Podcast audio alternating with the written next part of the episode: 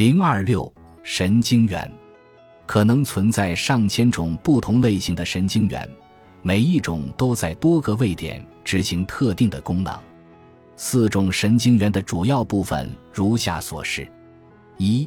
从其他神经元处接收神经冲动，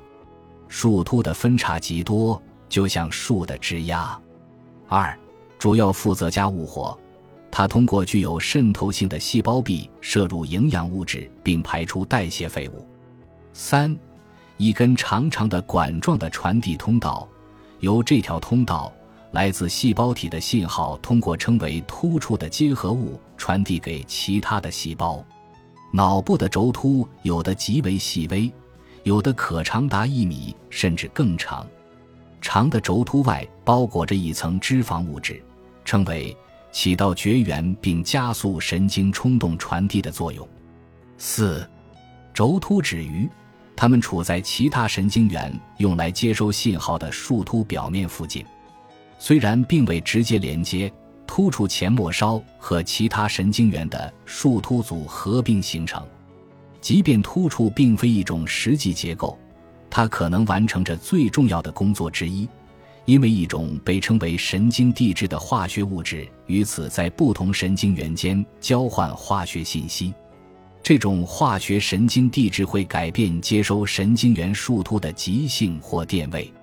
是一种作用于接收神经元的树突膜上的化学信号。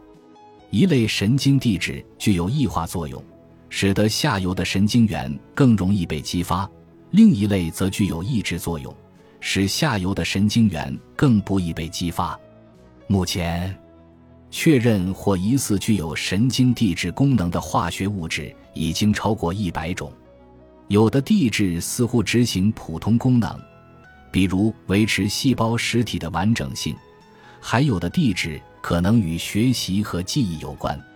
在人出生之时，并不是所有的突触连接都已发育完全。也不是所有的神经元都已髓鞘化，然而不会再有新的神经元生成了。换言之，你出生带有的神经元就是你终生可用的。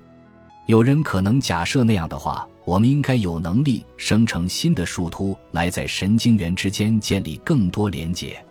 实际上，这种可能也仅限于大约两岁前。因此，在成年人身上。突触的数目不再增加，此时每个细胞体和树突通常能够与大约一千个其他神经元建立突触联系，而每条轴突通常也能够与一千个其他神经元建立突触联系。当然，这种现象也并非没有反例。在二十世纪九十年代晚期，在非人灵长类实验动物上进行的的研究表明。灵长类的皮层是可以形成新神经元的，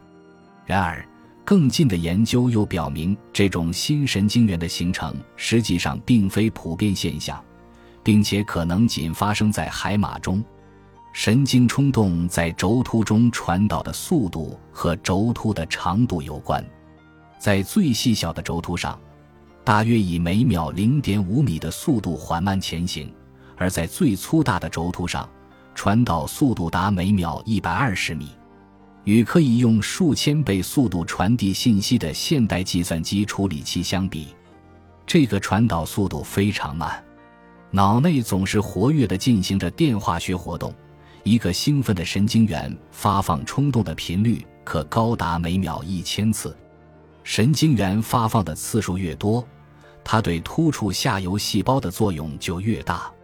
人类的知识并非编码于任何单一的神经元之中，人类认知被认为以大尺度的神经活动模式发生，这些活动遍布整个脑内，以并行方式运行，并通过异化性和抑制性连接或开关的方式来发挥作用。科学家们提出了许多不同的理论，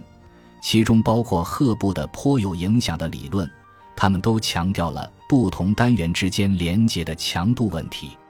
在一种连接主义模型的简化版本中，对于任何 A 和 B 之间形成突出的神经连接，如果 A 激活 B 会导致一个符合要求的结果，该连接的权重就会上升；并且未来将有更多机会激活 B。这一过程的意义在于，不管 A、B 执行的是什么认知过程，它都是适应性的，并且我们希望它是能重复执行的。然而，如果结果不符合要求，连接的权重就会被降低，最终该结果被抑制。这些神经模型与并行分布式加工模型的基本假设相类似，这一点绝非巧合。